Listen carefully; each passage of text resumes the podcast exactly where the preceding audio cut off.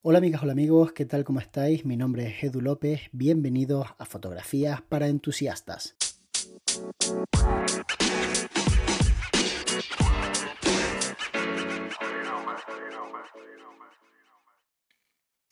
Hola Edu, buenos días. Fantástica la idea que tuviste de crear los podcasts y aquí me tienes siempre cada mañana pegado para escucharte. Mi pregunta es, ¿qué haces cuando te sientes desmotivado para realizar fotografías? Un abrazo desde Galicia y muchas gracias. La verdad es que si soy completamente sincero, yo creo que soy fotógrafo porque es la única cosa en la que nunca me he aburrido. Quizás nunca me he aburrido porque hay tantas variantes dentro de la palabra fotografía.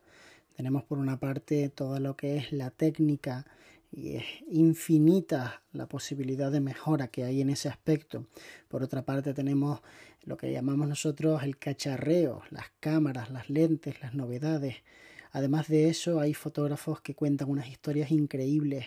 Hay muchísima gente que se dedica a compartir sus procesos creativos. Hay gente que de alguna manera me aporta algo cada día que sube una fotografía a Instagram.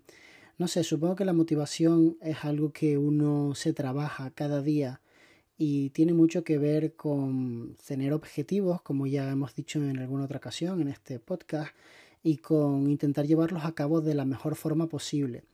Una de las cosas que me trajo hasta aquí, hasta la creación de este podcast diario, era precisamente sentir que tenía un proyecto entre manos nuevo, ilusionante, en el que las cosas podían ir bien o me podía ir mal. Para mí siempre que hay un reto hay motivación. Siempre que me enfrento a algo y no puede salir bien únicamente, sino que también puede salir mal, me motiva muchísimo porque es como una competición y he sido siempre una persona extremadamente competitiva. Es cierto que hay momentos en los que uno, pues quizás por, por falta de, de objetivos o porque está pasando una época regular, pues pierde un poco la motivación y no tiene esas ganas de salir con la cámara, de hacer fotografías. Pero yo creo que Internet nos da la oportunidad de conectar con muchísima gente y de compartir muchísimo con personas que ni siquiera conocemos, por lo que mm, está en nuestra mano realmente estar motivados y, y luchar por, por eso, por nuevas cosas, ¿no? Para mí es súper importante levantarme todos los días en una hora específica, tener una rutina, unos objetivos, es lo que de alguna manera me marca un poco el camino. Es verdad que puedo saltarme esa rutina cuando quiera, es verdad que puedo, pues qué sé yo, si me apetece ir a comer con un amigo y echar la tarde tomando unas cervezas y hablando, puedo hacerlo cualquier día, el día que me dé la gana. Pero la cuestión es que no lo hago prácticamente nunca y no lo hago porque tengo disciplina. Y de eso es de lo que me gustaría hablaros ahora. Muchas veces vemos a los fotógrafos como personas bohemias que viven una vida al margen de lo que sería la rutina de, de un asalariado, ¿no? Y nada más lo de la realidad. Todas las personas que tienen éxito en la fotografía, o un altísimo porcentaje, son personas con una disciplina descomunal. Personas que se levantan cada mañana y luchan por sus objetivos sin que nadie esté detrás de ellos diciéndoles que lo hagan. Al contrario, mucha gente te dirá que no lo hagas, que hagas otra cosa. Y tú sigues luchando. Al final la motivación es algo que cada uno busca en el cajón en el que le apetece buscarla yo personalmente ya os he dicho cuál es mi mix de eh, sentirme motivado, que es eh, enfrentarme a retos, tener disciplina y luchar por, por conseguir pequeños hitos. Y también soy muy consciente de que disfrutar del camino es una parte fundamental. A veces vemos como un fracaso pues no cerrar, por ejemplo, una venta después de haber hecho un montón de esfuerzos por llegar hasta ese momento en el que te pones en, en posición de, de, poder cerrarla. ¿no?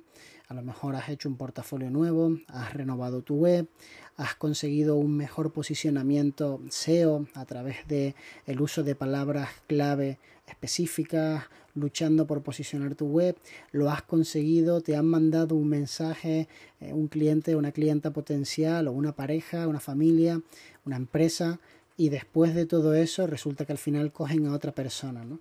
Y lo vemos como un fracaso y para mí es un error, no, no es un fracaso, al contrario, has estado muy cerca y cuanto más cerca estás, en realidad eh, más orgulloso deberías sentirte.